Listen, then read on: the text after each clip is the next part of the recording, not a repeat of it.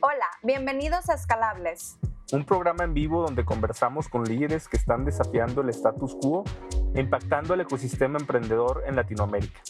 Somos Lala, Nelly, Oscar y Héctor. cuatro amigos apasionados del ecosistema emprendedor. Buscamos conectar, inspirar y fortalecer a la comunidad de emprendimiento en la TAM. esta es la única comunidad donde tú que nos escuchas puedes sumarte a la mesa y ser parte de la conversación. Sin filtros y espontánea. Así que te invitamos a seguirnos en Instagram como Escalables Podcast y en Twitter como Escalables P. Y unirte al grupo de Telegram Escalables Podcast. Comenzamos.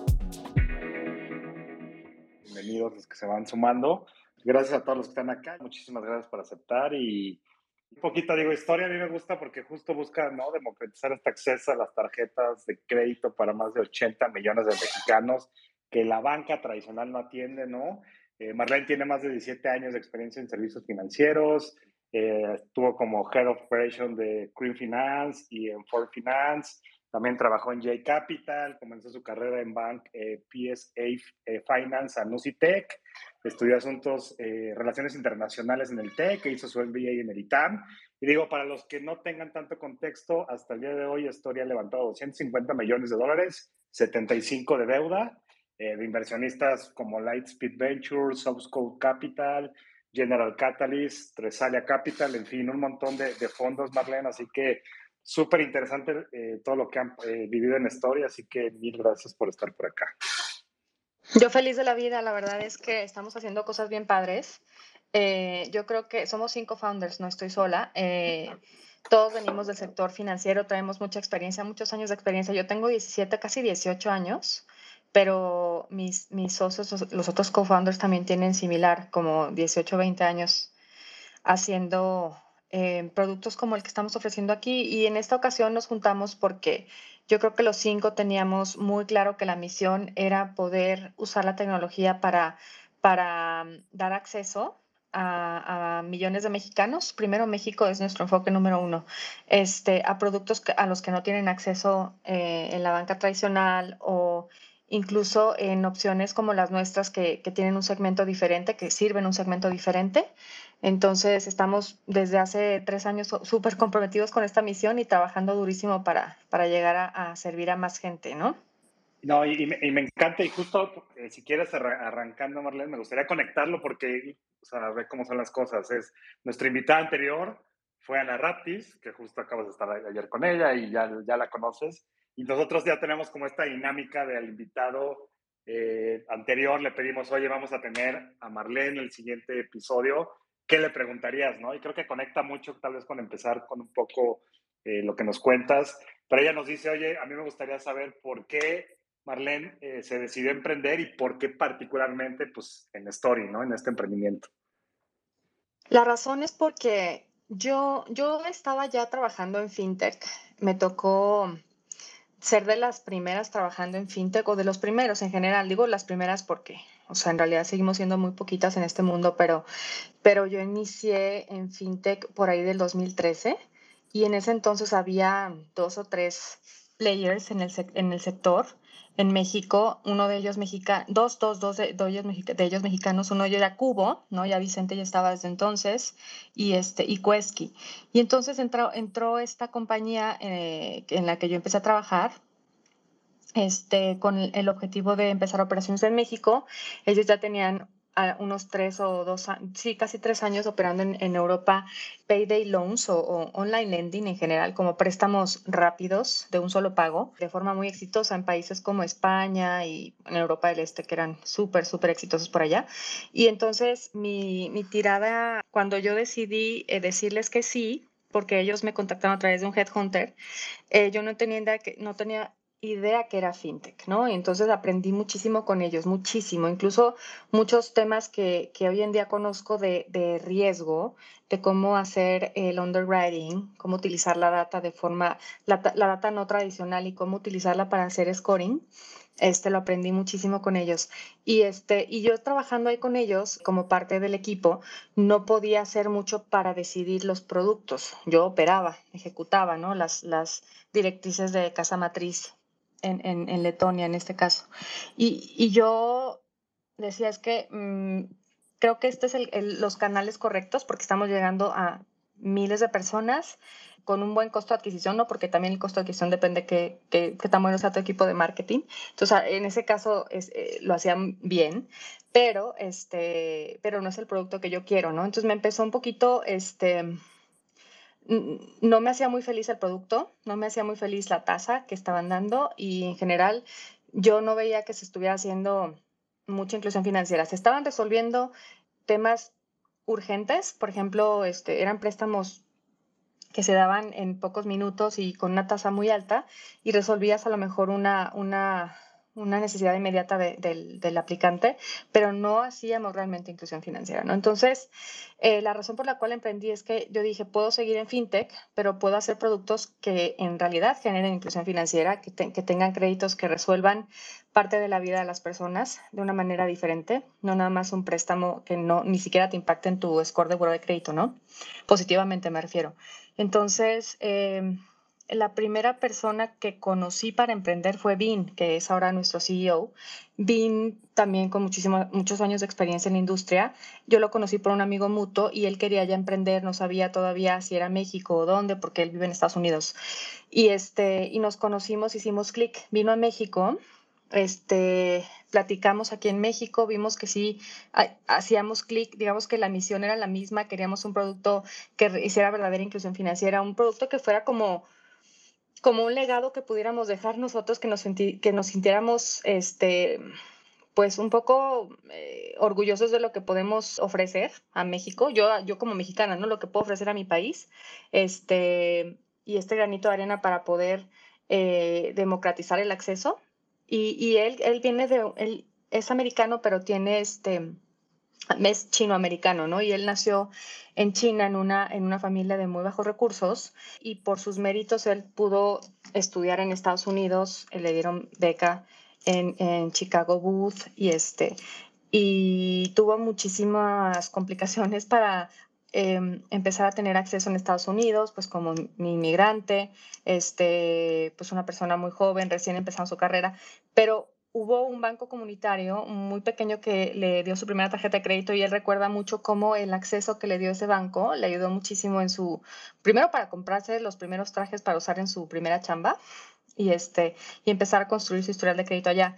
Y, es algo que siempre cuenta él, ¿no? Y, en mi caso particular, yo también nunca fui este, beneficiaria de una tarjeta de crédito porque en este mundo en México pues no es tan fácil tener acceso eh, a una tarjeta de crédito si no tienes altos ingresos, pero pude comprarme mi primera computadora gracias a una tarjeta de crédito que, mamá, que a mi mamá le autorizaron, ¿no? Entonces, al, final decidimos que productos como la tarjeta de crédito, que tenían muy baja penetración en el mercado mexicano, pudiera ser, pudiera ser un producto que a nuestros clientes les resuelva una pequeña parte de sus necesidades, una de crear su historial de crédito y otra de tener un método de pago seguro para compras en comercios físicos y para transacciones eh, seguras en línea, ¿no? Entonces, hablamos con muchos, muchas personas en el 2017, no, 2018.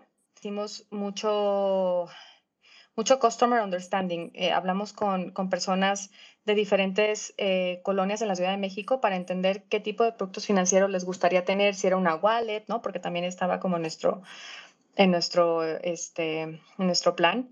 Y al final eh, resultó que necesitaban acceso a crédito, un método de pago que sea seguro, este, y pues fue la tarjeta de crédito porque no solamente los clientes nos lo hicieron ver, sino también las estadísticas eh, en ese entonces, en 2018, la penetración de tarjetas de crédito, que en ese entonces eran 28 millones de plásticos, era de eh, casi 13% en la población adulta mexicana, es decir, solamente un 13% de los adultos mexicanos tenían una tarjeta de crédito, porque de los 28 millones de plásticos, la gran mayoría de los que poseen una tarjeta de crédito tienen al menos dos plásticos, ¿no?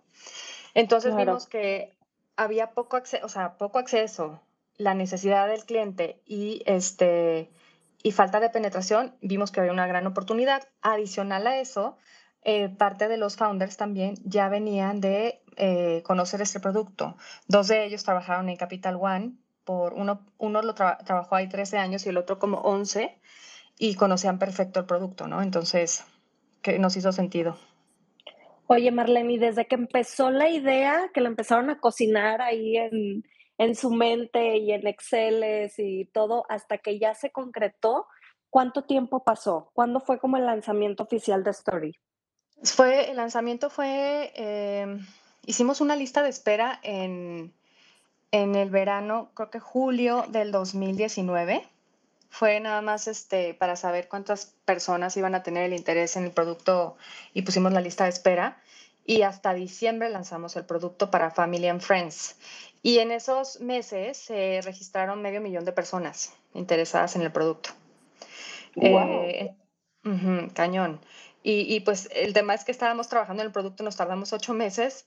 Eh, queríamos lanzar por ahí de agosto y se, por diferentes este, temas con los partners, eh, teníamos que conectarnos a varios partners y, y, pues ya sabes cómo los proyectos los atrasan, ¿no? Y salimos hasta diciembre. Y diciembre fue Family and Friends y enero ya fue público en general. Lanzamos una tarjeta de crédito que llamamos Story Leader. Eh, eran 2.000 plásticos de edición especial, edición limitada y se agotaron en tres semanas. Y ya de ahí hemos crecido y crecido. Ahorita yo tengo un millón trescientos mil clientes. O sea, ¿cómo llegaron a, a, tanta gente en tan poco tiempo? ¿A lanzar una estrategia agresiva de marketing? ¿O todo orgánico? ¿Cómo, ¿Cuál fue ahí el, el secreto de Story para tener esa atracción tan fuerte? Sí, no, lanzamos eh, sí, una estrategia de comunicación de que ya venía el producto, este, pues ya sabes, teasers, ¿no? De que viene el producto, este, si te interesa, regístrate aquí. Y, y fue una labor del equipo de marketing eh, digital, ¿no? Del equipo de growth. Sí, invertimos en la campaña de, para, para hacer un poquito de, de ruido de la, de la, del producto que estábamos por lanzar. O sea, nosotros que no teníamos ningún producto, este, primero armar, armar un poquito la estrategia de, de branding eh, darnos a conocer qué era Story, cuál es la misión de la compañía y cuál es el segmento al que pretendíamos servir, ¿no? Entonces sí fueron, yo creo que de, julio que empezamos la lista de espera y hasta diciembre, pues fue una labor de darnos a conocer, hablar un poquito en medios de qué, qué íbamos a ofrecer, muy poco, ¿eh? Porque también todavía no lanzas, no tienes mucho que, que decir más que los planes, este, y, y, ya en diciembre lo lanzamos. Pues le avisamos a todos los que estaban en la lista de espera que ya estaba el producto listo y que estaban en lista la para que la descargaran y empezaran a aplicar. ¿Y cuál es ese segmento, Marlene, al que van? Si nos pudieras especificar un poquito para quién va dirigido Story. Tenemos dos segmentos eh, a los cuales atendemos. El, mayoritariamente atendemos a los que no tienen absolutamente nada en historial de crédito, o sea, en su buró, nada, nada, nada. Su primer producto de, de crédito, que son la gran mayoría de los clientes. Y el otro segmento que también estamos tratando de ayudar es aquel segmento que ya tuvo acceso a productos de diferente tipo de crédito y que tiene hoy en día un mal historial de crédito y entonces ya nadie le presta, ¿no? Entonces le estamos ayudando a este segmento en particular un poquito más riesgoso o que se puede considerar riesgoso porque su historial de crédito no es, eh, no es tan bueno, digamos. Le estamos dando esta segunda oportunidad de, darles eh, el acceso a la tarjeta de crédito para que empiecen a mejorar su historial y, y su, su score de buro de crédito. Este es el segundo segmento. Ya, ok. Padrísimo. De que, digamos, la comunicación va muy enfocada en esos segmentos, en realidad también estamos viendo, sobre todo últimamente, clientes que ya tienen historial de crédito y no necesariamente es malo, es bueno, y entonces están pues pueden tener tarjetas de crédito y ahora, ahora están pidiendo este, la tarjeta Story, ¿no? ¿no? No necesariamente necesitan por falta de acceso, pero supongo que también les está gustando nuestra apuesta en, en, términos del producto, lo que, lo que ofrece nuestra, nuestra app, que cada vez tiene más features, ¿no? Entonces, eso me está gustando, ¿no? También no, no es nada más aquellos eh, clientes que, que, está, que no tienen absolutamente nada de experiencia con el producto, sino cada vez veo clientes que, que ya, ya lo conocen, el producto. Ok, Sí, padrísimo. Sí, no, sin duda ha estado creciendo y evolucionando Story desde el 2017 que nos estás platicando hoy en día. Y yo quiero tocar este tema, Marlene, de los socios. Tienen ahí en la página de, de Bean y tú, pero me platicas que tienen todavía más socios, que son cinco founders. ¿Cómo le hacen al ser tantos en, en coordinarse, en la toma de decisiones y cómo cómo elegir ese buen, ese buen socio, ¿no? Que al final, pues es una relación como un matrimonio. Como dices tú, Story es mi, mi segundo bebé. Entonces, pues esos socios son unos son socios de, de largo plazo, ¿no? Para toda la vida. Entonces, ¿cómo manejan ese tema? Fíjate que sí es importante, ¿no? Porque es como si te estuvieras casando. Pues eh, hay historias de founders que no duran después de tres años, ¿no? Y de grandes empresas. Eh, entonces, em, en mi caso creo que somos muy afortunados porque eh, yo, digamos, los conozco menos con respecto a cómo se, cuántos tiempos llevan ellos de conocerse, porque al menos los que trabajaban en Capital One ya se conocían, ¿no? De, tiempo atrás. Este, Vin incluso estuvo un tiempo en Capital One, también ya conocía a ellos dos. Entonces, ya se conocían desde antes, no eran así los mejores amigos, pero se, eran colegas de trabajo, ¿no? Entonces, lo que hicimos en general al formar este equipo de founders desde el día uno eh, los cinco empezamos desde el día uno, ¿eh? hemos estado aquí juntos desde, desde entonces. Hicimos eh, un Dream Team, o sea, empezamos a elegir en un negocio financiero como el nuestro, que es complejo, prestar dinero no es fácil. Entonces, una es, necesitas a, un founder que sea muy fuerte en temas tecnológicos, ¿no? Y, escogimos a, una persona, de hecho, él era esposo de, de, de una colega de Capital One, de parte de los founders, entonces sabían que esa persona que trabajaba en Capital One, que era buenísima, eh, o era, sí, era la responsable de, de, data o de la arquitectura de, de, data en el banco, sabían que su esposo era un buenazo y además startupero ya en, en tecnología, lo invitaron al proyecto. Este, dijo que sí, obviamente, entonces buscamos a alguien de tecnología, ¿por qué? Porque fintech, ¿no? Entonces, luego buscamos a alguien de riesgos, porque eso era lo que nos dedicamos, necesitábamos al mejor de riesgos y se vino el de Capital One, ¿no? El responsable de esa área de riesgo y prevención de fraudes, este, como parte de los founders. Entonces, del día uno está con nosotros. Ah, el producto, crear el producto en sí este, y, la parte de, marketing también requería alguien que lo supiera hacer y hay un otro founder que, se dedica solamente a, este, a gestionar eso. Y necesitamos otro founder que, bueno, es Vin, que él es desde los que inició todo esto, pues que fuera bueno en finanzas, y que fuera bueno también levantando capital, que tuviera contactos, que supiera cómo hacerlo, que ya lo, que ya, si no lo hubiera hecho como, como como emprendedor al menos tuviera los contactos, ¿no? Y entonces Vin es esa persona, es, es, es, es alguien que, que, por muchos años estuvo trabajando en empresas como Mastercard y Boston Consulting Group en, en Estados Unidos y en Asia, entonces tiene muchos contactos, que, que eso ayuda muchísimo también cuando empiezas a, a emprender. Y yo yo soy la founder que conoce México, conozco el mercado, o sea, yo ya había hecho este tipo de productos, aunque, perdón, de esta manera, digamos, en FinTech, aunque con otros productos, ya conocía este, los principales partners en México, em, llevo las relaciones en el país, gestioné toda la operación durante pues casi dos años localmente, ¿no? Entonces, lo que intentamos armar es que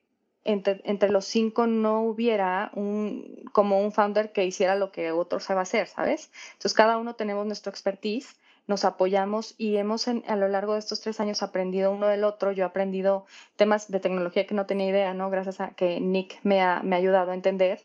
he aprendido de producto, cosas que no tenía yo idea de producto, este, porque Sherman siempre es muy generoso compartiendo esos temas y entonces pues hemos tenido suerte de que, de que los cinco dijimos que sí y, los cinco nos aventuramos porque los cinco teníamos un trabajo fijo y estable y en crecimiento. La verdad no nos estaba yendo mal en nuestros, en nuestros trabajos, pero decidimos que, que, esto era una oportunidad tan grande que valía la pena este, pues dejar lo que estábamos haciendo. No, no, sé, no sé cómo decirte, en realidad fue suerte y también estar usando los contactos que teníamos de gente que había trabajado con nosotros antes. Yo desde el día uno en que emprendimos y que decidimos que fuera México el primer país donde lanzáramos, empecé a hablarle a las personas con las que yo había trabajado en el pasado y que sabía que les, que les iba a emocionar el, el proyecto y los invitaba a colaborar con nosotros, ¿no? Entonces, al final es, es un poco empezar a conectar, hacer un, eh, o sea, capitalizar el networking que ya traíamos y este, y así es que como, como fuimos construyendo Story. No, qué interesante, Marlene.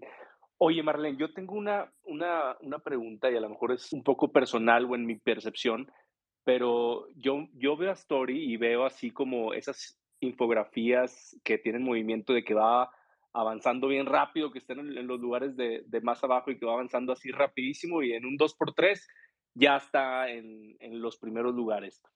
Eh, esas, esas sí un poco como han, han estado trabajando o, esto es intencional o es más que nada una percepción. Y lo digo porque, pues hoy en día, si no me equivoco, este, comentabas ahorita, tienen más de un millón trescientos o un millón trescientos, eh, llamémosle créditos. Eh, no es nada poquito, ¿verdad? Al contrario, están súper, súper arriba, ¿no?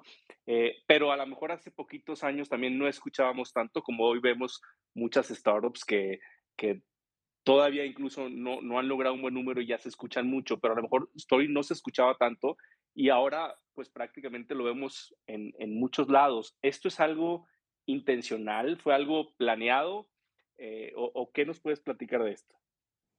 Honestamente, sí, fíjate que es chistoso porque nosotros, los, los cinco, somos muy muy eh, enfocados en el trabajo, entonces, em, muy, la palabra en realidad, muy ñoños, muy clavados, eh, siempre tratando de, de, estudiar mejores maneras de hacer nuestra chamba, que si growth, que cómo bajamos el CAC, muy enfocados en los units economics, en lugar de estar diciendo, la verdad es que nos mantuvimos durante mucho tiempo muy como los underdog, no queríamos... Sí, esa era la este palabra que, Sí, porque al final decíamos, a ver, vamos a enfocarnos en hacer nuestra chamba, que al final es, es inclusión financiera, es seguir creciendo.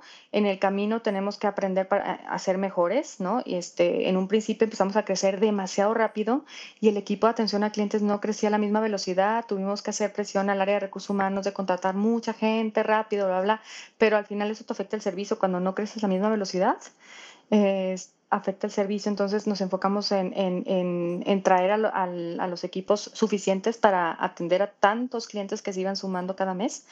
Es decir, los crecimientos ya planearlos bien, ¿no? Para que no de repente este, te brinque un mes en donde no haya suficiente eh, personal para atender a, tanto número de, nuevos clientes, ¿no? Y este, entonces fue un, al principio aprendizaje, aprendizaje, porque aparte iniciamos en pandemia, ¿no? Entonces el reto de crecer a los equipos, contratarlos, mandarles sus equipos a casa porque no podíamos estar este, juntos en ninguna oficina eh, un gran reto logístico, el, contratar, el entrevistar y además darles el onboarding eh, en línea, e, etcétera. O sea, al final este, decidimos enfocarnos en eso en lugar de estar diciendo, ay, ya venimos, mira esta marca, lo que logramos, Y hoy en día que, que, tuvimos ya un poquito más de, de, tiempo de dedicarle a, a, traer a alguien de branding que nos ayuda a decir, a ver, primero, ustedes no están diciendo ni cuántos, es más, no se sienten ni cómodos diciendo cuántos clientes ya tienen y tienen muchísimo más que los bancos. Tienen que empezar a decir las cosas porque eso, más que por un tema de que, ay, este, empieza a hablar de tus logros, en realidad lo que a nosotros nos preocupaba era cómo podemos decir lo bien que estamos haciendo las cosas porque nos interesa atraer talento. Porque luego dicen en Story, pues, que es esta empresa, no tenemos idea y en realidad estamos haciendo cosas muy padres. Entonces, nuestro objetivo mm, eh, principal eh, de, la comunicación que últimamente han visto es porque queremos que ese talento extraordinario que está allá afuera nos conozca y nos, y nos, nos dé la oportunidad de, de venirse a trabajar con nosotros y seguir construyendo cosas fregonas. O sea, la verdad era eso. Pero bueno, el camino también, pues, pues ya, o sea, no hay que quedarnos como underdog, hay que decir las cosas como están pasando y ya está. No, buenísimo. Oye, y justamente sobre esto, esto que comentas, eh, por ahí se habla de, de, los temas de product market fit, cuando estás listo de alguna forma para escalar. Y en algún artículo en particular, por ahí leí que habían pasado algunos años, creo que se mencionan ahí por tres años, cracking the code, ¿no? es, incluso la frase que, que, que se utiliza ahí. Eh, en cuanto al modelo de negocio, en esos primeros años tuvieron que replantearse algo, algún tema de pivoteo. Eh, comentabas ahorita el tema de la innovación, usar innovación tecnológica en la inclusión o temas de underwriting. ¿Tuvieron que, replantearse cosas? ¿Cómo fue este proceso, Marlene? Todo el tiempo lo hacemos. es, que si no te replanteas, es que nosotros nos medimos todo el tiempo y empezamos a ver hoy este segmento es riesgoso, no, pues ya no es riesgoso. O sea, nosotros hoy en día aprobamos casi el 90% de los aplicantes, pero no era así en marzo de 2020. Entonces, la razón por la cual nuestra tasa de aprobación ahora es tan alta es porque constantemente estamos aprendiendo, nos estamos replanteando segmentos, nos estamos replanteando productos, queremos probar de qué manera, cómo decirle que sí a la gente Entonces hemos incluso diseñado el producto de diferentes formas, que si tiene un fee, que si no, que si se lo ponemos, que si lo, de, ¿sabes? Y entonces vas a ver clientes que van a salir eh, sin ningún fee, a lo mejor algunos que tienen un fee de 100 pesos. Entonces hacemos diferentes combinaciones, nos replanteamos los productos. Yo que veo la, la, parte regulatoria, pues también, mi trabajo al, que, al ser una empresa, este, somos una SOFOM, todo lo tengo que ver con Conducef, ya sabes, que si voy a, eh, a, cobrar tal fee, pues tengo que hablarlo con Conducef, que me lo aprueben, lo justifico, lo, lo informo antes, 30 días antes a los usuarios, o sea, todo eso tiene una planeación y eso es nuestra chamba constante. Tenemos un equipo que está dedicado a medir y a iterar. O sea, eso es parte de nuestro día a día. Todo el tiempo nos estamos renovando y todo el tiempo estamos viendo qué, qué cosas nuevas ponerle al producto. Y ese, ese que comentabas ahorita, este, bueno, creo que el 31% de, de, de los bueno, tienen algún tipo de crédito, 31% de la población mexicana aproximadamente. Ese 70% adicional, pues creo que todo el mundo lo quisiera, ¿no? Las fintechs, los bancos, etcétera, pero realmente no hacen de alguna manera lo suficiente o lo transparente para realmente asumir ciertos riesgos, ¿no? Por ahí también leía que de estas 1.300.000 créditos, pues realmente es en su mayoría el primer crédito de las personas, lo cual también es interesantísimo esto que están haciendo. Eh, pero, ¿qué es lo que realmente está haciendo eh, Story para, para así estar conquistando ese gran mercado que todo el mundo quisiera, pero no hacen lo suficiente? Sabes que es que prestar dinero no es fácil, entonces yo entiendo, cada institución tiene su apetito de riesgo. Eh, la gran mayoría de los bancos son extranjeros, tienen que rendir cuentas a casa matriz y tienen que mantener sus niveles de riesgo, este, pues a los niveles que casa matriz les pide, ¿no? No significa que nosotros eh, no seamos una empresa eh, que de, igual manera tengamos que cumplir nuestros costos de riesgo porque así, así lo tenemos y nuestros números, o sea, la razón por la cual los inversionistas han confiado en nosotros es porque ven que los números son buenos, ¿no? Incluyendo nuestro delinquency rate. ¿Por qué creo que es diferente no con nosotros? Es porque, aunque, aunque suene, muy fantasioso, soñador o lo que quieras, o sea, en realidad lo que nosotros estamos haciendo al decirle que sí a alguien que está acostumbrado a que siempre le digan que no o a tener acceso a un gota a gota, ¿no? A un préstamo de esos informales que son, no solamente es costoso, ¿no? O sea, son hasta peligrosos.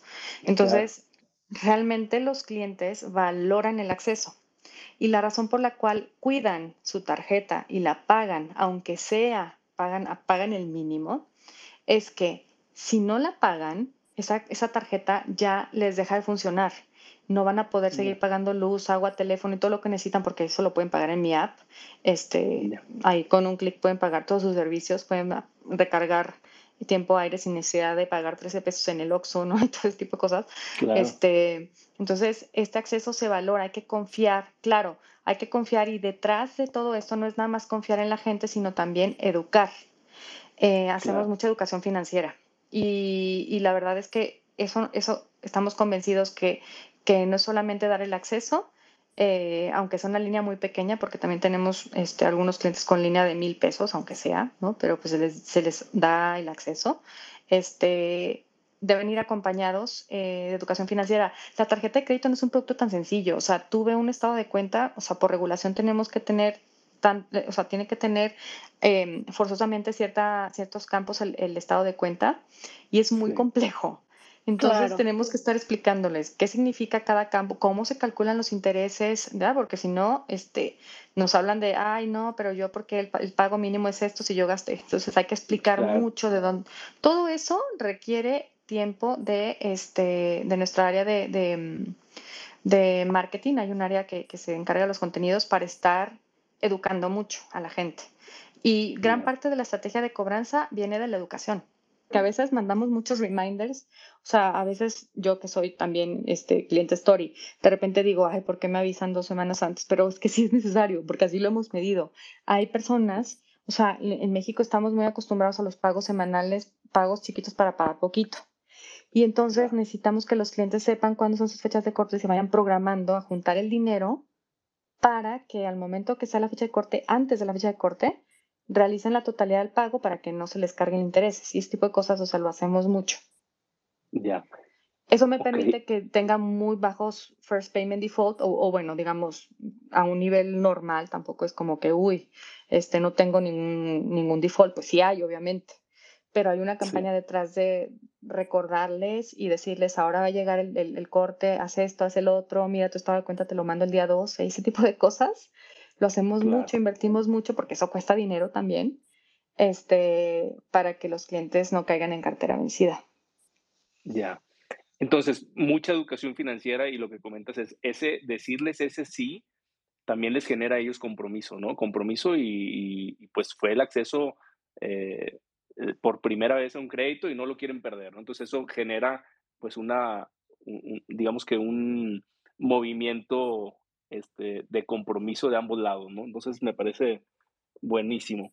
Ahora, Pero no lo digo yo porque eh, yo crea que eso sea, es decir, hemos hablado con los usuarios, hemos, hemos visitado a, sus- a los clientes, a algunos clientes hemos hecho, bueno, nuestra área de Customer Understanding eh, nos ha llevado a sus casas, o sea, a diferentes colonias, para hablar con ellos de, a ver, ¿qué, qué te gustó el producto? ¿Qué te llamó? ¿Por qué decidiste aplicar? ¿Qué, qué odias del producto? ¿Sabes? Ese tipo de cosas son tan importantes porque si no, no mejoramos. Oye, Marlene, y si, si tuvieras que responder la pregunta de, oye, la, la gran innovación eh, que está haciendo Story para realmente estar captando este, eh, este segmento no bancarizado, o más bien para tener eh, el apetito incluso de los, de los clientes a ser parte de Story.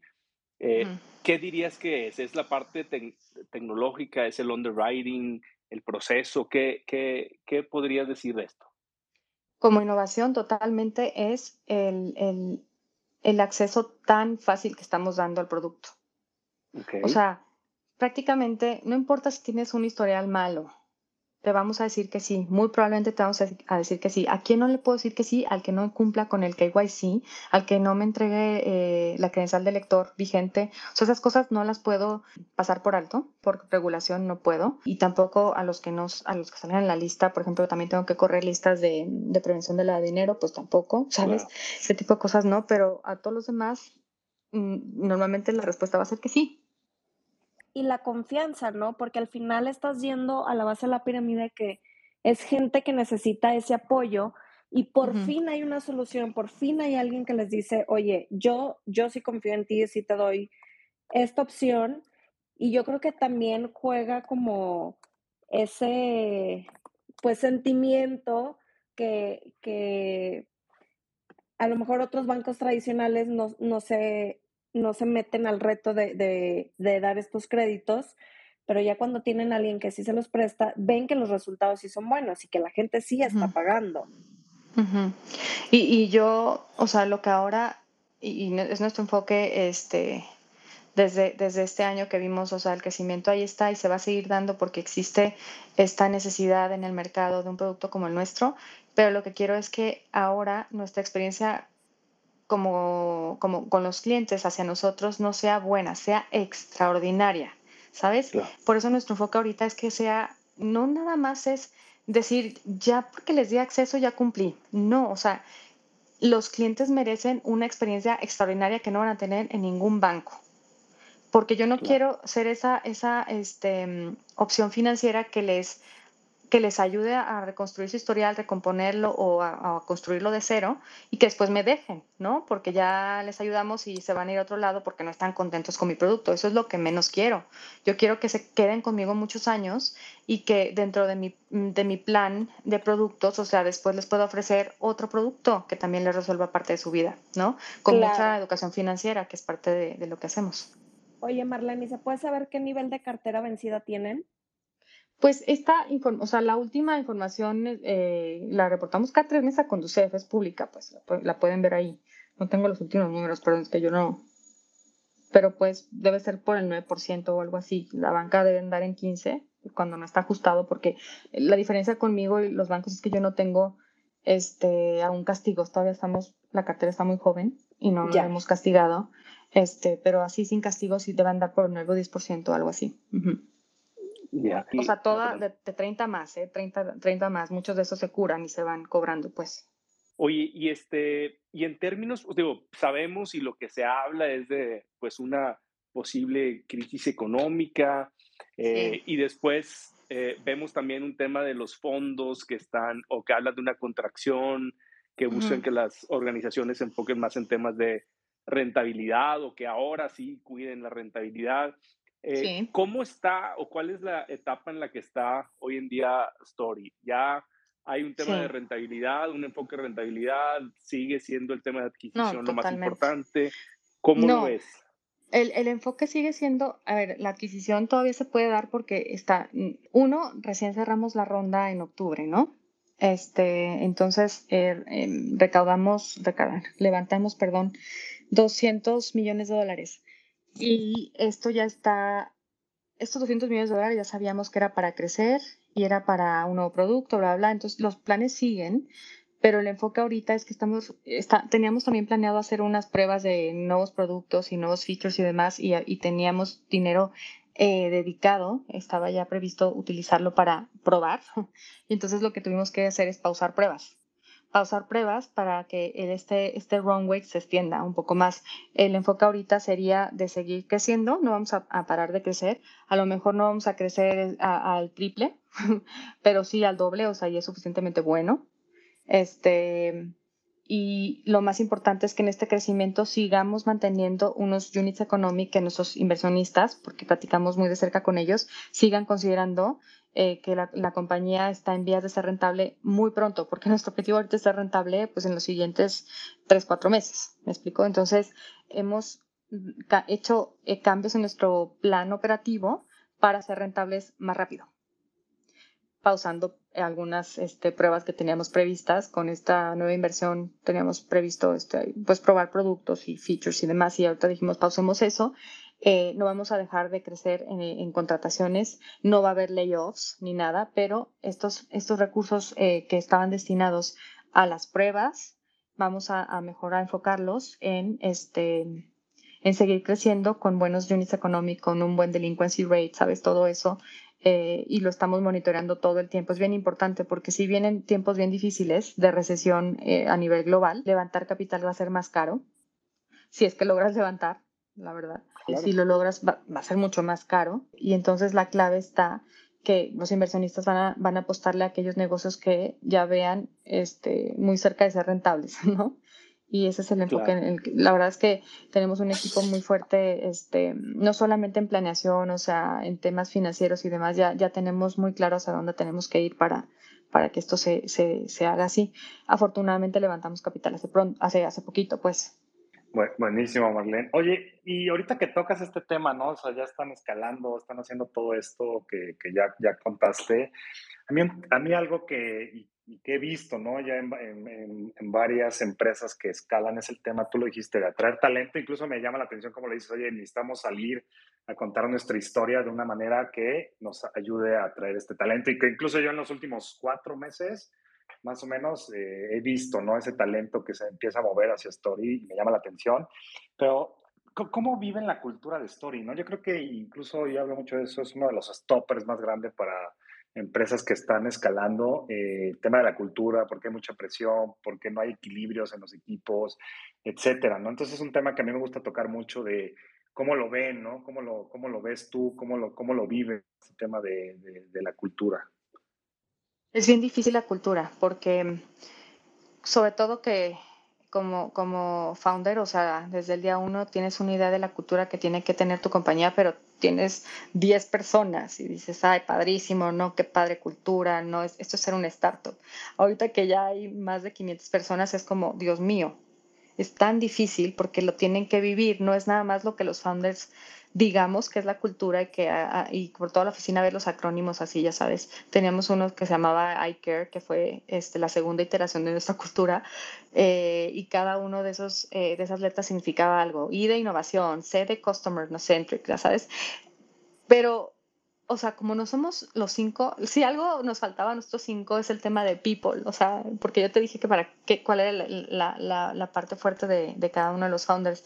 Lo que no teníamos era tema de people y tema de cultura, ¿no? Entonces nos metimos a leer toda la, las, la bibliografía más importante de esos temas para saber cómo hacerle nosotros como founders y crear nuestra propia cultura, pero nos quedamos en, niveles muy teóricos, o sea, 2018 eh, eh, lanzamos nuestra primera este, eh, intento de cultura, este, después 2019 iteramos y ahorita ah, en, en febrero de este año hemos lanzado una unos principios de cultura mucho más sencillos y mucho más alineados con lo que queremos.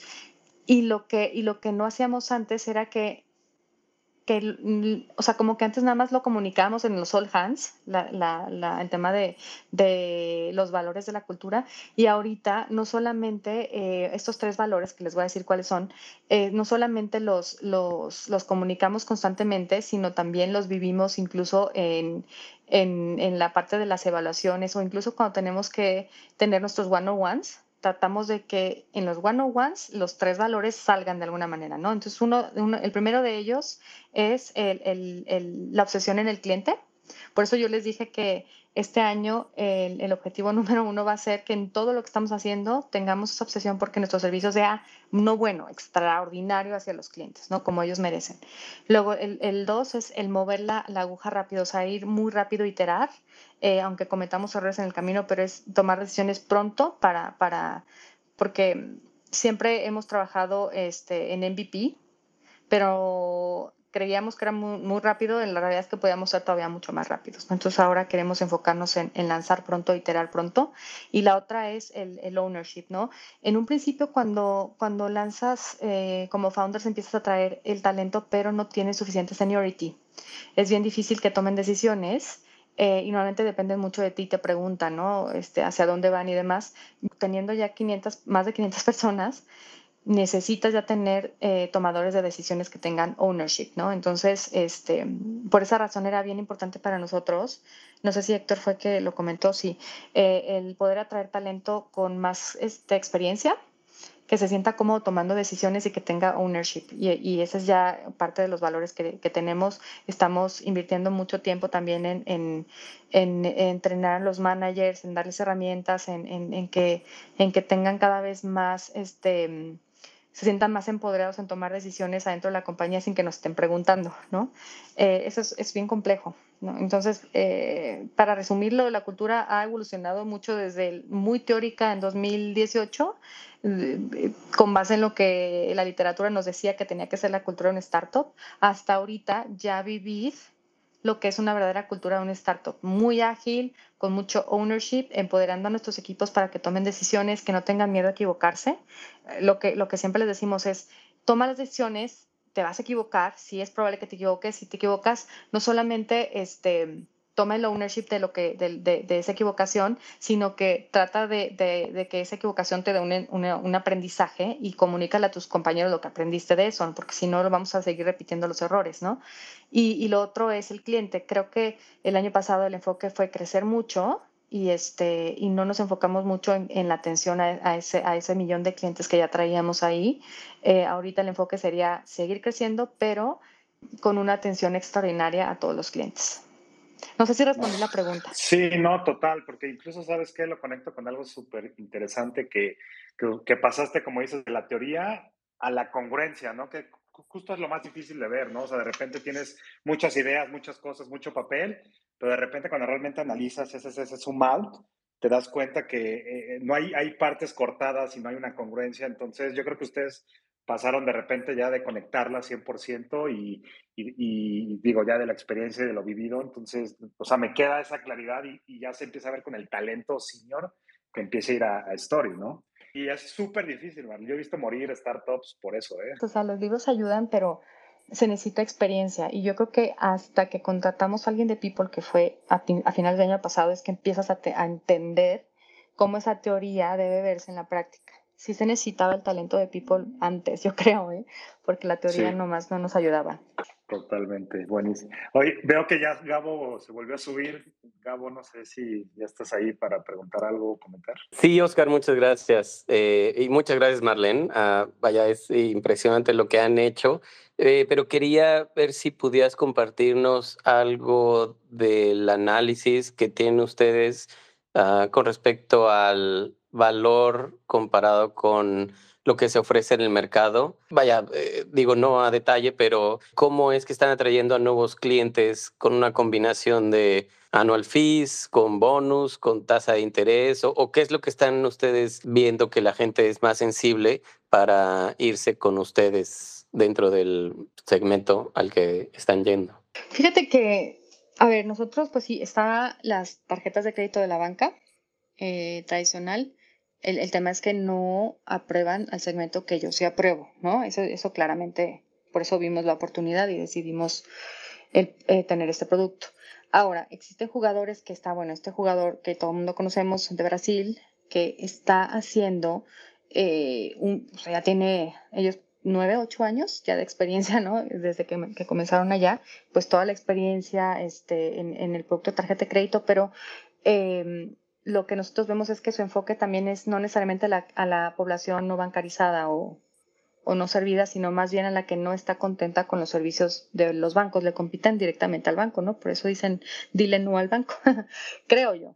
Este, o es lo que hemos eh, revisado, es un segmento diferente, el producto es muy similar al nuestro y, y, la misión y, digamos los, los, objetivos son distintos, ¿no?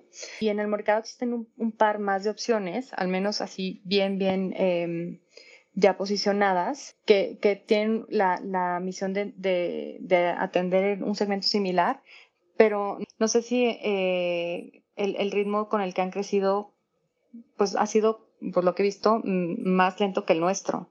No sé si, eh, si los clientes es porque están viendo que nuestro producto tiene una oferta de valor diferente o es más sencillo de entender. Este, la verdad es que no sé, lo que yo sé es que sí estamos, hemos tenido la oportunidad de estar creciendo más rápido y, tener clientes que les atraiga más lo que estamos ofreciendo, porque lo que ofrecemos es acceso. Lo que he visto de los demás es que ofrecen pues el producto así, no sé si, si acceso sea lo que estén buscando en general o, o sea, como que los mensajes no son claros para mí cuando te comunican. No sé si eso también esté pasando con los clientes, ¿sabes? Eh, para mí el acceso, el acceso que estamos dando es lo que nos diferencia, ¿sabes? Y lo comunicamos en todos lados. Y cuando yo hablo de, la misión de inclusión financiera, no es choro, o sea, es lo que estamos haciendo y los números lo, lo están probando. Y creo que quizá no es eh, los mensajes clave que, que, tienen las opciones que hoy en día hay en, en, la, en la industria. No sé si están buscando hablar de inclusión financiera y de la importancia de dar este acceso, que están enfocando un poquito más en, en los beneficios que da el producto, ¿no? Eh, eh, yo es lo que veo, si comparo mi producto con los de están ahorita en, en el mercado para el mismo segmento, el mensaje que damos nosotros es muy diferente. Comentabas al principio que, que, una de las razones o uno de los valores agregados en particular que tú añades es el conocimiento que tienes del mercado en México. Muchas empresas en, esta, en, en esta, en este espacio eh, mencionan que cuando, cuando van a entrar empresas extranjeras, una, una de las cosas que, que, estará en su contra es que no conocen al consumidor mexicano o al entorno mexicano. ¿no? O sea, como que no van a conocer bien el riesgo o lo alto que es la morosidad, etc.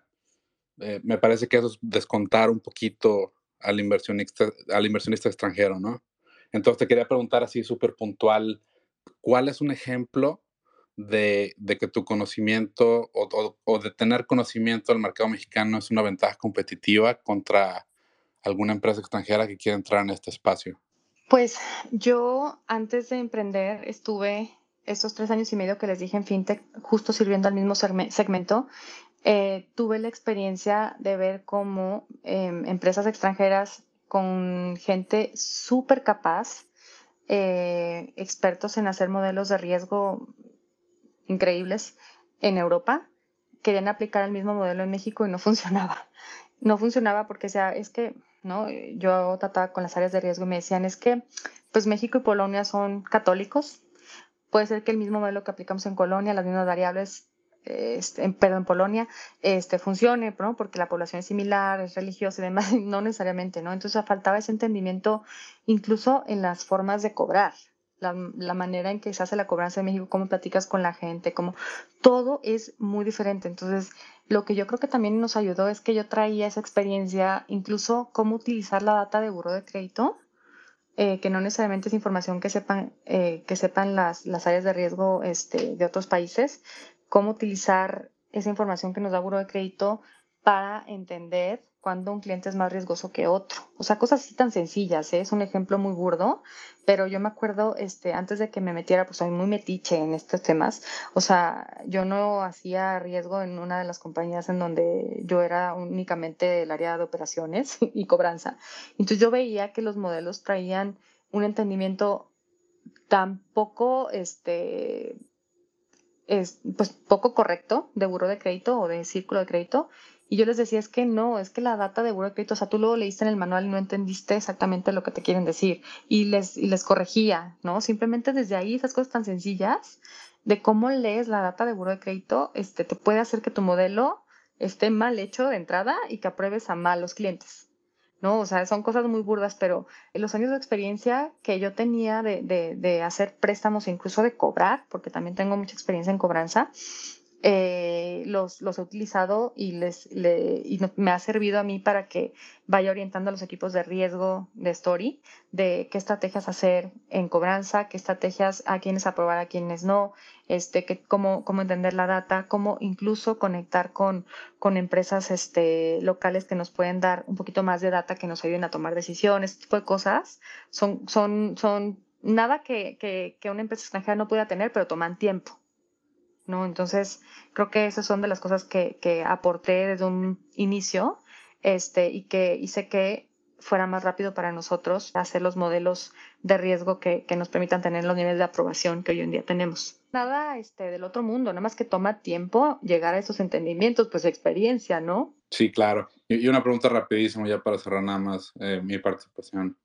¿Hay alguna característica del consumidor mexicano que no sea tan menos esperada, eh, mucho más idiosincrática que, que, otras? ¿Tienes alguna, alguna cosa en mente? Nada más me mm, Yo creo este, que es bien importante cómo en la gestión de cobranza, por ejemplo, cómo haces, lo tienes que hacer de una manera respetuosa y en el pedir es tardar. Yo me acuerdo en, en, en mi vida pasada, eh, estrategias muy agresivas de cobranza no eran tan efectivas como pedir las cosas bien.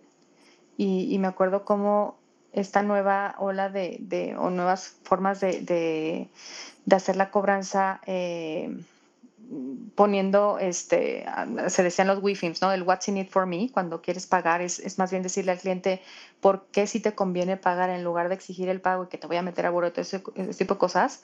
Eh, la forma en que presentas eh, o le explicas a los clientes por qué es bueno que pague y los beneficios que tiene de pagar, eh, son mucho más exitosas a que exijas. En el mercado mexicano el exigir no, no resulta. Negociar bien y, y, explicar, este, porque la gente entiende eh, el por qué es importante conservar, eh, pagar, aunque sea el mínimo su tarjeta, para poder seguir, seguir teniendo los beneficios de una tarjeta de crédito que, que te va a resolver parte de tu vida, ¿no? Entonces, eh, en el mercado mexicano es importante explicar eso y no, y no tener una gestión de cobranza que, que haga presión. O sea, eso es mucho en este mercado. Me gustaría ahorita que, estabas tocando estos retos. ¿Cómo, ha sido todo el tema? Digo, ahorita decías, son, somos una SOFOM, está lo de la ley FinTech.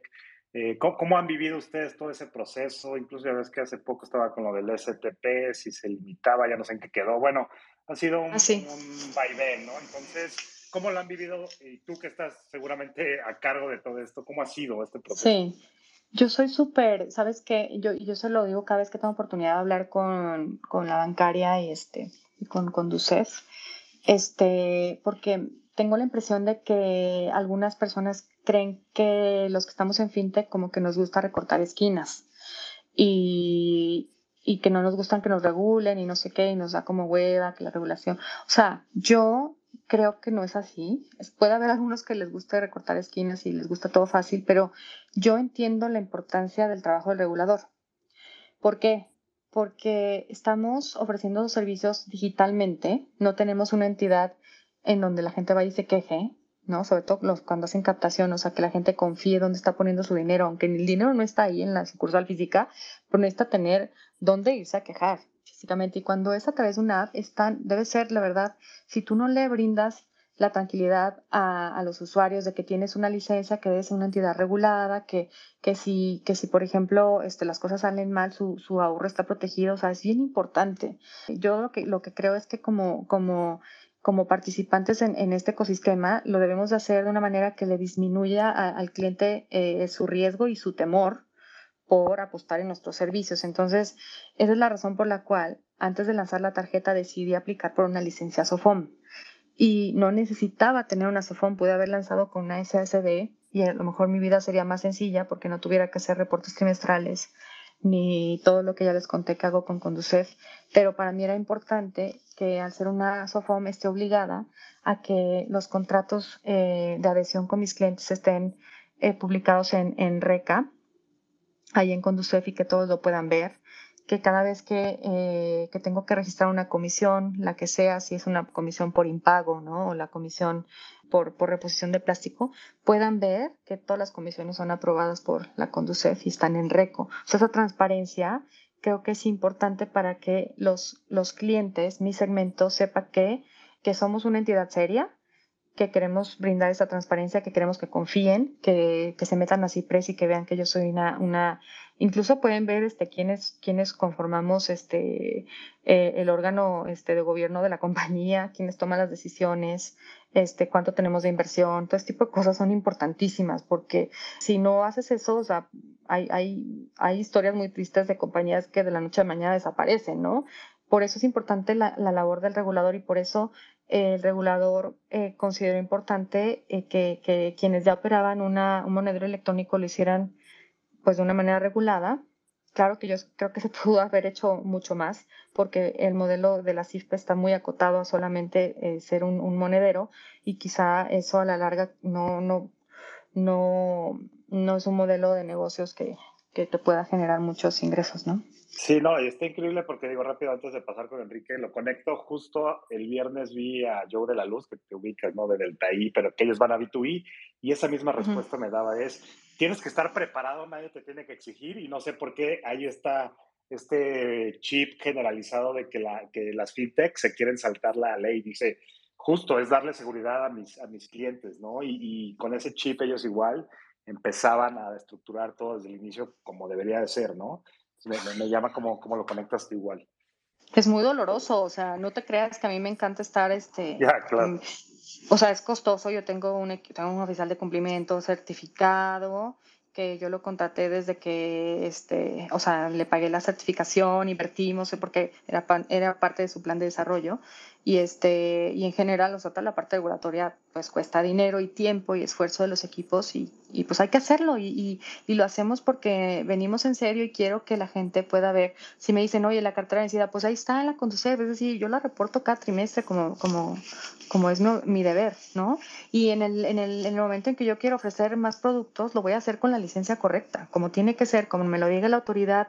Puedo no estar de acuerdo, puedo pensar que son muy estrictos o lo que sea, este, y para eso hay otros foros que se tienen que comentar con ellos y, sensibilizarlos, ¿no? De, bueno, las startups no pueden invertir tanto en tecnología, quizá no podemos tener dos nubes, ¿no? Porque eso se vuelve, el, el costo es inviable, pero, este, pero pero si quieres ofrecer un producto y, ahorita la revolución te lo pide de una manera, pues hay que hacerlo así. Hay una razón detrás de eso. Totalmente. Perfecto. Enrique, adelante. Muchas gracias. Tuve la oportunidad de estudiar economía en México hace un tiempo y experiencia en fintech en Estados Unidos y siempre quería preguntarle a expertos como tú sobre estos dos retos. El primero es el del acceso a la información crediticia, este, porque para empezar, las personas que, que atiendes, eh, si entendí bien, no tienen historial. Pero la otra cara de la inclusión financiera es poderles ayudar a estas personas que no han sido servidas por el sistema bancario a crear un historial. Y seguramente los países tienen diferentes sistemas de información y tipos de buros de crédito. Eh, preguntarte cómo ha sido tu experiencia. Pues en México solamente hay dos sistemas de información crediticias, eh, entidades de información crediticia, ¿no? Como sabes, eh, Buró y Círculo. Sí. Y he trabajado con las dos. Y aquí decidimos utilizar una de ellas nada más, ¿no? Si no se me, se me duplica el costo, porque al final ellas están obligadas a compartir información entre ellas. Entonces, eh, con una es suficiente. Eh, ¿qué, qué, qué vemos? Que están haciendo grandes esfuerzos ambas, las, eh, las dos SIC, por, por limpiar un poquito sus, sus eh, sus files porque de repente hay muchos duplicados, ¿no? De repente yo veo algunos clientes que no tienen, supuestamente no tienen historial, pero sí tenían porque tienen RFCs duplicados y demás, pero yo que platico mucho con ellos, están haciendo muchos esfuerzos en, en que la información que yo estoy sacando para tomar la decisión sea cada vez de mejor calidad y eh, eh, a lo largo de estos años que yo tengo trabajando con ellos, lo he visto, ¿no? Ha mejorado muchísimo. Pues faltan más buros, o sea, en Estados Unidos hay una cantidad de, de buró de crédito, son compañías privadas, aquí son más reguladas, este, ¿qué hace falta? Les falta data sobre ingresos, no está actualizada la información de ingresos. Yo, por ejemplo, los ingresos que le pido a mis clientes son declarados, no, no les pido comprobar ingresos, que me enseñen sus, sus este, estados de cuenta, ni mucho menos su, su nómina ni nada, son declarados. Y, este, y sería muy, muy útil para nosotros en, en, en la evaluación de, de riesgos que Buro pudiera tener imagínate conexiones, y yo sé que lo han intentado, ¿no? Pero conexiones con, con el IMSS o con el ISTE que ya puedan traer ese tipo de información para que nosotros seamos capaces de aprobar a más eh, y que bajemos nuestro riesgo en general, no solamente eh, Story, sino también estoy hablando de la banca, ¿no? Creo que el acceso a más información es en beneficio de, de la gente, pero existe eh, muchos temores de, primero, ¿no? Hablando con un regulador la semana pasada en un foro que, al, cual fuimos invitados, decía este regulador, es que yo, yo cómo puedo estar, eh, cómo puedo decir que sí al acceso de la información privada de ustedes como ciudadanos, como qué, qué poder tengo yo para decirle que sí a, a, que, a que vean cuánto ganas. O sea, sí entiendo la complejidad que tiene el regulador, en, estar dando acceso a, entidades privadas. Entonces, eh, en particular estamos hablando del Open Banking, que es una, una ley secundaria que está todavía eh, ahí en el tintero, que todavía la Comisión Bancaria está viendo cómo poder emitir esta ley pronto, pero cuidando la, o protegiendo la información de los, de los ciudadanos, ¿no? Como nosotros. Es bien complicado, en, eh, pero yo creo que ya hay otros países que lo han hecho Nada más hay que ver cómo lo están haciendo y protegiendo la información, porque al final los dueños de esa información somos nosotros y debemos ser quienes autoricemos este acceso, ¿no? No, es nada más que el regulador lo que debe decir es cómo poner todos los, los controles para que esta información no, no este, sea eh, usada para mal y poner las reglas muy claras y debe darnos ese poder de decidir a quién le vamos a dar acceso a esa información, ya sea a través de los buros de crédito o a través de otros servicios de Open Banking como, como los hay en México, como Belvo ¿no? y demás. Este, eso nos falta muchísimo. En Inglaterra ya está, en Estados Unidos ya existen este, productos así y nosotros en, en, en, en riesgos sí nos, nos gustaría ver más más acceso a data para, para la toma de decisiones. Porque yo ahorita imagínate, estoy dando líneas de crédito de mil, dos mil, porque como no, no sé si ganan lo que me dicen que ganan, si yo tuviera acceso a esta información directamente del IMSS o del ISTE, a lo mejor la línea que apruebo es, sea mayor, ¿no? Y le resuelva muchísimo más de lo que hoy en día les estoy resolviendo. Claro, y, y, por ejemplo, lo que decías, en Estados Unidos hay buros no tradicionales, que hay, hay, unos muy famosos que te dicen incluso historiales de débito, ¿no? De historiales de sobregiro, historiales de saldo negativo, que quizás no es algo tan avanzado en México, pero que pues puede ser un reto a la hora de crecer. Sí, nos falta muchísimo eso, pero, pero es bien difícil. Este, yo sé que las dos entidades han estado acercándose a, a, gobierno para tener acceso, pero todavía no han tenido una respuesta favorable. Segundo reto que yo platico mucho o que platicaba mucho con esta en FinTech era el de incluir a las personas que usan cash. Y seguramente te han preguntado esto mucho, ¿no? Se estima que un tercio de las transacciones en Latinoamérica son en cash. Entonces, eh, ¿qué, qué tan importante crees tú que es la educación financiera antes de que se conviertan en clientes para que tengan confianza como en el sistema, ¿no? Porque a veces son, son desconfianzas que vienen de generaciones en sus propias familias y que prefieren tener dinero en el colchón. ¿Cómo, ¿Cómo ha sido su experiencia con eso? Pues sí, por eso es que lo que yo les decía de las de tener licencias es, es clave porque tú puedes educar muchísimo y decir, no, tu dinero está protegido, mira que soy esto, este, soy una Sofipo, soy un banco y demás. O sea, o sea estaba viendo una estadística de, de empresarios, de grandes empresas, eh, les preguntaban qué es una SOFOM, no sabían qué es una SOFOM. O sea, mm, estoy impresionada con esa estadística. O sea, un 60% no tenía idea que hacía una SOFOM. Y imagínate la población en general. Eh, y yo preocupada por ser una SOFOM y, y al principio, te juro, o sea, súper, súper mal estábamos diciendo, somos una SOFOM, este, eh, no somos regulados, pero este, te protege tal, tal, tal, tal. Y después dijimos, nadie entiende lo que es una SOFOM, ¿cómo podemos explicarlo de una manera más sencilla a la gente? Entonces sí, es mucha educación, sin utilizar términos tan complejos. Si vas a hacer una SOFIPO, o sea, ser muy claros eh, si la gente va a ahorrar contigo, hasta cuánto tienen protegido de su ahorro en, en, contigo, ¿no? Versus cuánto tienen protegido en el IPAP, en el banco, o sea, ese tipo de cosas es importantísimo porque si no, o sea, hay tanto, eh, tanta falta de, de confianza muy bien merecida porque hay historias muy tristes de compañías que, este, pues, ¿no? Y muy recientes también de bancos que, que bueno, este, ahí los ahorradores van a tener que ver cómo recuperar esos, esos ahorros, ¿no? Entonces, hay que dar muchísima educación, pero también eh, hacer las cosas bien desde un principio y con más transparencia para que todas las personas que no confían empiecen a confiar. Eh, y, la manera correcta de hacer esto no es huyéndole a las licencias, más bien es este, alineándote y trabajar con el regulador para que ellos se sientan tranquilos eh, aprobándote esa licencia y que también trabajes para comunicar a tus usuarios qué tipo de licencia tienes y de qué manera los estás protegiendo con esa licencia y cuáles son tus responsabilidades como, como, como, este, como banco Sofipo o la licencia que tengas, ¿no? En mi caso, como Sofom. Gracias, Enrique, por tu participación. Gracias, Marlene. Oye, Marlene, y, cambiando tal vez un poquitito de tema, digo, ahorita estamos hablando mucho sobre, pues, lo rápido que ha crecido Story y, cómo ha sido orgánicamente. Y cuando escalas tan rápido, ¿qué son las primeras cosas que se empiezan a salir de control o que se rompen? ¿Y cómo lo evitas? En nuestro caso, atención a clientes, o sea, de repente que, eh, o sea, teníamos muy bien planeado cuánta gente contratar conforme fuéramos creciendo, pero no contemplábamos, por ejemplo, algunos días en que se nos cayó el servicio de SPAY se desbordaban las llamadas, ese tipo de cosas se salían de control, no teníamos suficiente personal 24/7 para atender las llamadas, porque como tarjeta de crédito necesitamos tener 24/7 alguien que conteste este, el teléfono, ¿no? Por, por, si alguien a las 3 de la mañana necesita reportar una tarjeta extraviada o robada, lo que sea. Este, entonces, eso, es algo que, que en, 2000, en 2020 no se hizo como se debía hacer, entonces eso, eso ya está tuvimos varios aprendizajes y, ya está resuelto. De, hecho, lo que hicimos es traer a gente muy buena en operaciones, ¿no? que nos ayudara a hacer las cosas muy bien. Em, ¿Qué más? Eh, ir creciendo. Pues el tema de la cultura que ya les dije es bien difícil. O sea, el, crecer a un ritmo tan acelerado como estamos creciendo nosotros, contratando como entre 15, 13, 15 personas a la semana.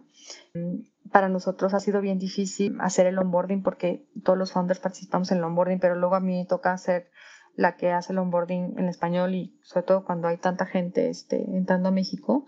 Y, y, la atracción de talento es el otro problema, ¿no? Pues de repente quieres elevar el equipo y decir, quiero más senior, quiero gente que tome decisiones, pero a la vez al ser underdogs y no hacemos no hablamos mucho nosotros, pues hablas con gente que son buenazos, te dicen quién eres, o sea, no sé nada de sí.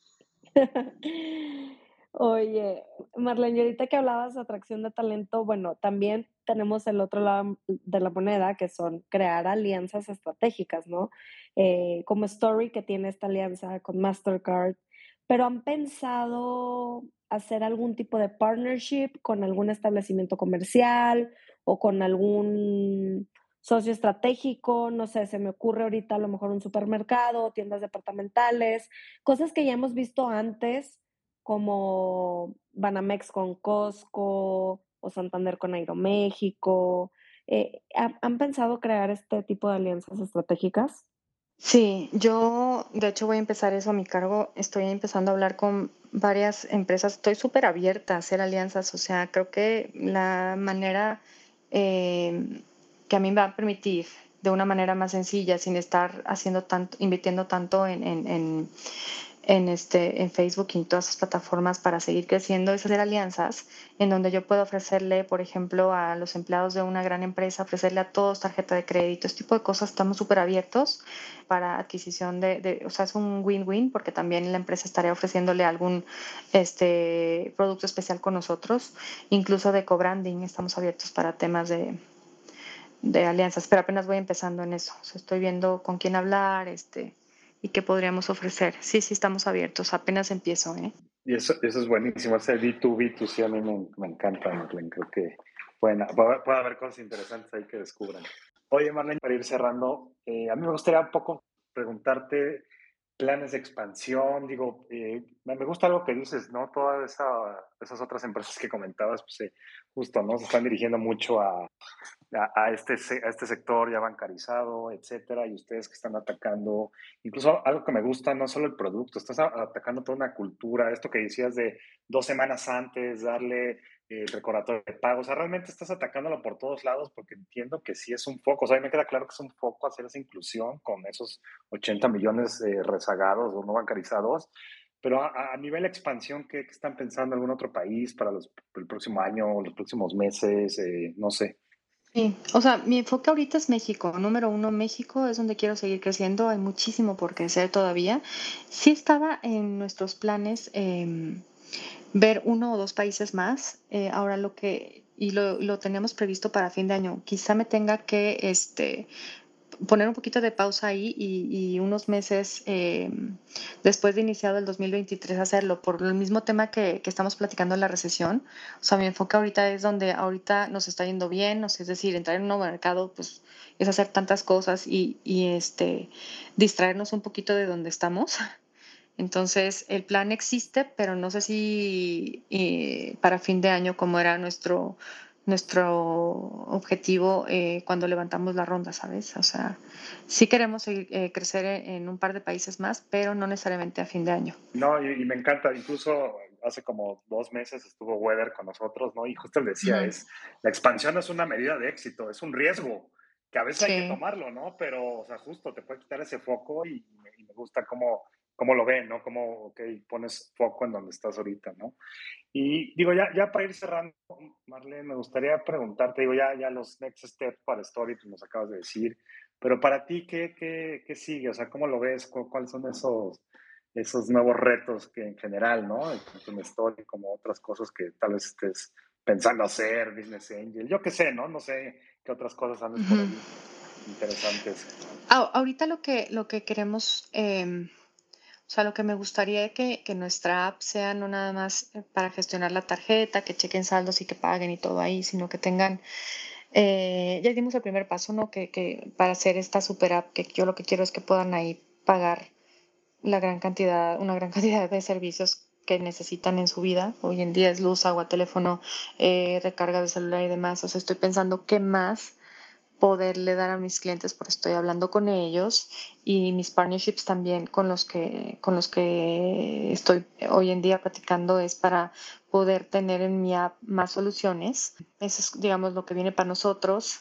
Y también estamos pensando en nuevos productos pero bueno eh, ahorita no puedo decir mucho. Estamos pensando en más productos para los segmentos que atendemos y productos que, que tengan mucha inclusión mucha evidentemente mucha inclusión perdón pero mucha educación financiera que es parte de de lo que, de lo que tenemos como misión. ¿no? Entonces es eh, productos nuevos y más features en mi app. Esos son los enfoques para Story. Digamos, ahorita no, no tengo planes adicionales.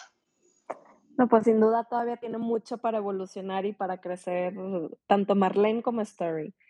Qué padre, Marlene, qué gusto. De verdad, muchísimas gracias por, por, compartirnos todo esto. Creo que todavía podemos quedarnos horas hablando y queremos pasar a una dinámica que, que hacemos siempre, ¿no? Ya es tradición. Son unas preguntas uh -huh. relámpago, entonces tú debes de responder con lo primero que se te venga a la mente.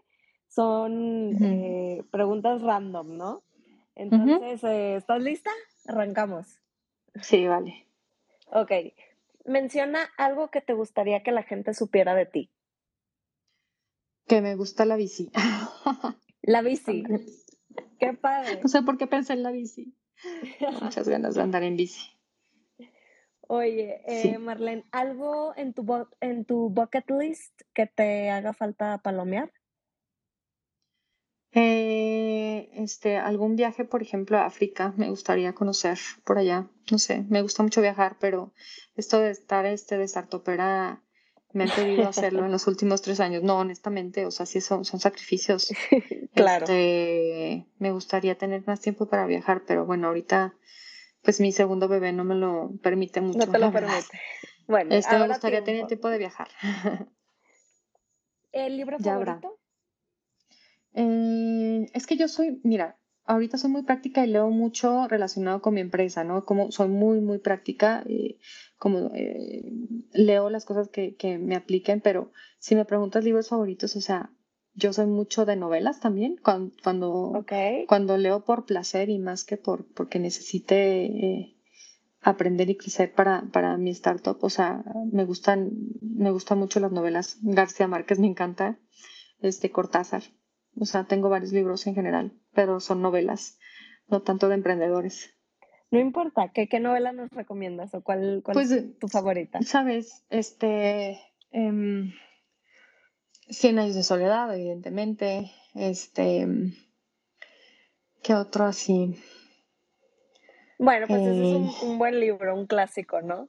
Sí, sí, sí. Funes el memorioso. Les- El otro día en un podcast les decía que a mí me gustaba mucho este leer a Borges y este cuando tenía más tiempo lo hacía, leía más novelas y cuentos pequeños, cuentos cortos.